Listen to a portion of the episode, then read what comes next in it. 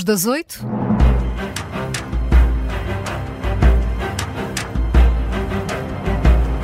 E este é o som da nossa conferência de imprensa, altura em que destacamos histórias ou artigos da imprensa nacional ou internacional. Carla? Uh, vou falar de escutas telefónicas. Uhum. Li, no, li no Expresso, mas uh, não pensemos que, que, este, que esta notícia tem a ver com, com a atualidade. atualidade. Tem a ver com o Estado Novo. É um livro, um livro da autoria de António Posidónio Roberto e Alfredo eh, Caldeira, uh, chamado Os Telefones Têm Ouvidos, é um ótimo título, e que basicamente passa a pente fino o acervo que está na Torre do Tombo com as escutas telefónicas feitas pela PID-DGS e no no período de uma década, entre 1964 e 1974, eh, portanto foram 10 anos em que foram analisadas 503 escutas. Quanto tempo? O equivalente a 89.150 dias, ou seja, conversas que demoraram 244 anos, são as contas feitas, é imenso, imenso. O que, o, que, o, que, o, que, o, que faz concluir que, de facto, as escutas telefónicas uh, foram na altura eh, do Estado Novo, um recurso muito, muito utilizado. Um, existem eh, tra eh, transcrições datilografadas, outras manuscritas, em que havia de tudo uh, e consegue-se perceber o que é que uh, Pitt procurava recolher.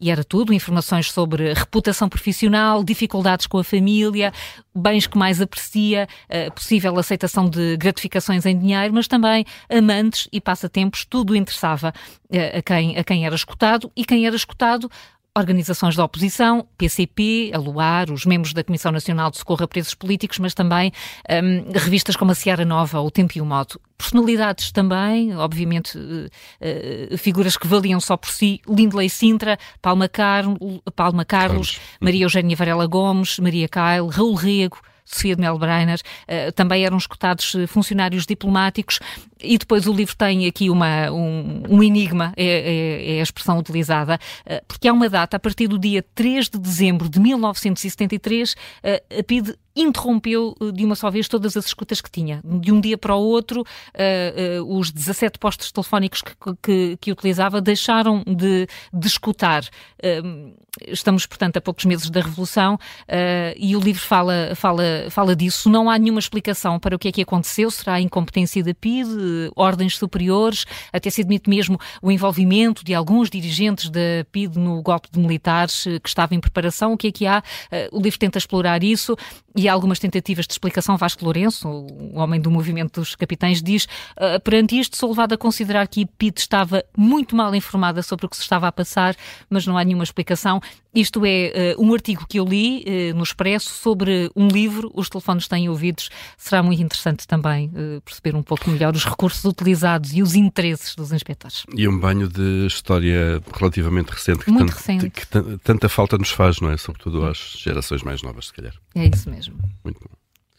Olha, eh, em vários jornais uh, americanos está-se a falar, uh, até porque vem a propósito de notícias que já demos hoje e que, que têm a ver também aqui com colegas nossos, a crise da imprensa, uhum. que é um pouco por todo o mundo e um, desta vez a grande notícia nos Estados Unidos é o Washington Post, onde há uma greve de, de funcionários, de jornalistas, Uh, o Washington Post vai fechar o ano com 100 milhões de dólares negativos.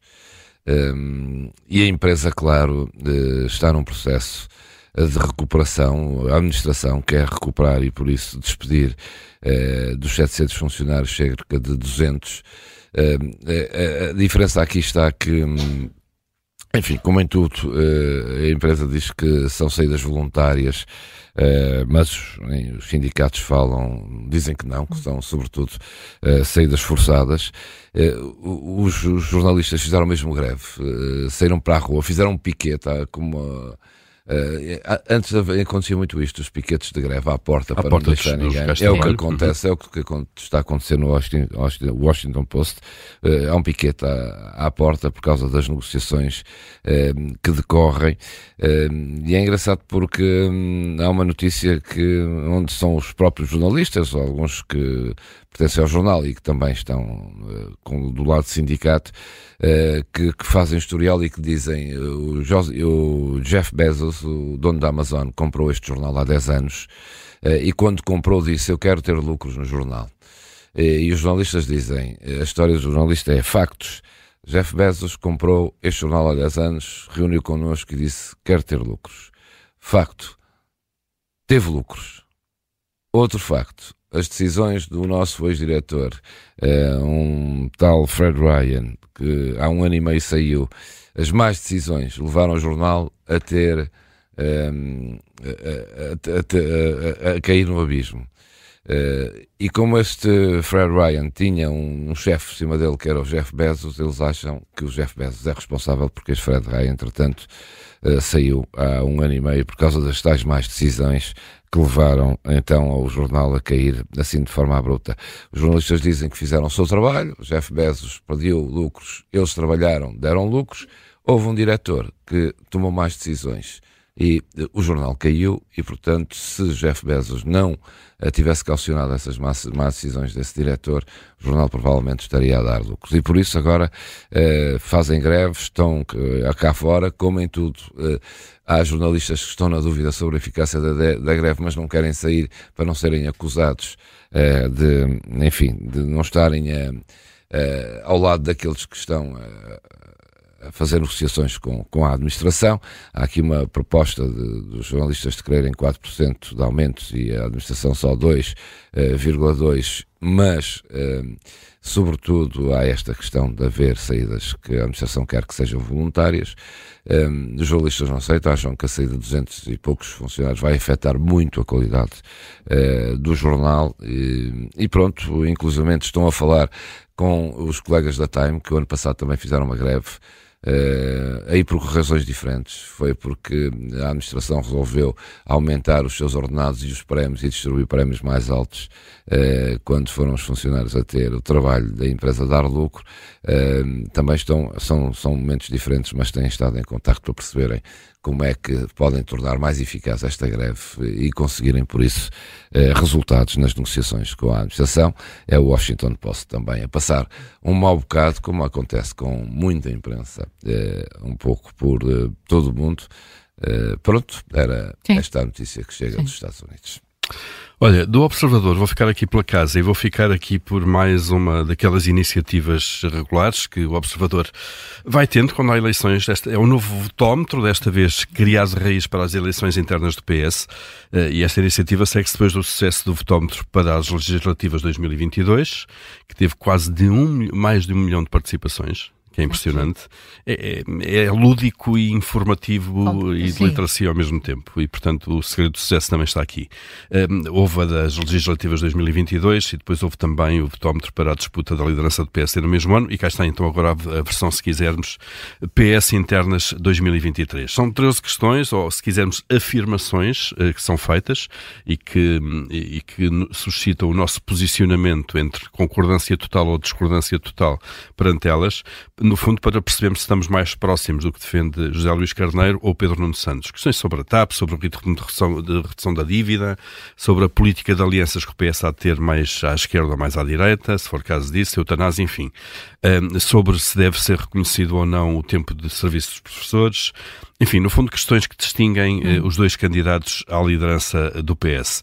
E no final, votómetro, não sei se já fizeram, uh, já fizeram votómetro Sim, todos. É, já, já fizeste, eu também já fiz. É muito rápido. A experiência é, é muito rápida, aqui 13 questões muito. muito aquilo é quase no-brain, não é? Como é. se costuma dizer, não, eh, concordo, neutro, E percebemos concordo. também muito facilmente o que é que cada um dos candidatos pensa sobre o assunto, Logo, é? exatamente. Um, no final de, de, de, respondermos a estas, ou de, ou de darmos a nossa opinião, o nosso posicionamento sobre estas três afirmações, o votómetro mostra-nos um quadrante de posicionamento político clássico, onde somos comparados então com as posições de Pedro Nuno Santos e de José Luís Carneiro, e dá-nos também o grau de concordância das nossas respostas com cada um dos candidatos uh, em percentagem. Este, este este, este projeto tem a coordenação científica de Jorge Fernandes, politólogo, é um dos participantes no painel de Fora do Baralho, todas as sextas, aqui na Rádio Observador, de Mafalda Pratas, que é doutoranda em Ciência Política da Universidade de Harvard, Harvard nos Estados Unidos. Foi concebido depois pela equipa de programação aqui, a malta que bate o código aqui no, no Observador, não é? Que dá forma, que dá forma a estas coisas todas. Um, e é uma ferramenta interativa, funciona no computador, funciona no telemóvel também. Uh, depois há uma série de perguntas e respostas para quem quer saber mais uh, sobre isto. E no fundo é, é, é gratuito, obviamente, não é? Um, e é uma ferramenta muito intuitiva de reflexão eleitoral Sim. inspirada noutras plataformas semelhantes, partindo do princípio de que nem toda a gente, ou diria que uma porcentagem mínima das, das pessoas, é que numa eleição vai ver os programas eleitorais, as moções, neste caso ao PS, assiste a todas as entrevistas uh, dos candidatos e, portanto, é uma forma também de ficarmos todos a conhecer melhor claro, as posições não, de cada candidato. E, e, e, ou seja, não, não é um votómetro só para quem vota no Partido Socialista ou para todo. quem uh, tem o, o, poder de, de, eleger o próximo secretário-geral do, do Partido Socialista. É uma forma é uma aberta, de, termos, fundo, de termos mais informação sobre o que cada um defende. Nós tivemos um muito interessante que era a construção do orçamento do Estado. pois foi. Eu desistia meio, porque não conseguia. Essa é um bocadinho mais complexa. Essa é, é muito complexa, é, mas é são ótimas experiências. Portanto, fotómetro no Observador. no Observador, é. já está dois ou três dias no ar, mas uhum. pode ser feito até ao fim de semana, pelo menos. Sim, até às, eleições, até às sim, eleições. Diretas, sim. Conferência de imprensa das manhãs 360. Amanhã há mais para ouvir. Esta edição junta-se às anteriores e dentro de instantes fica disponível em podcast.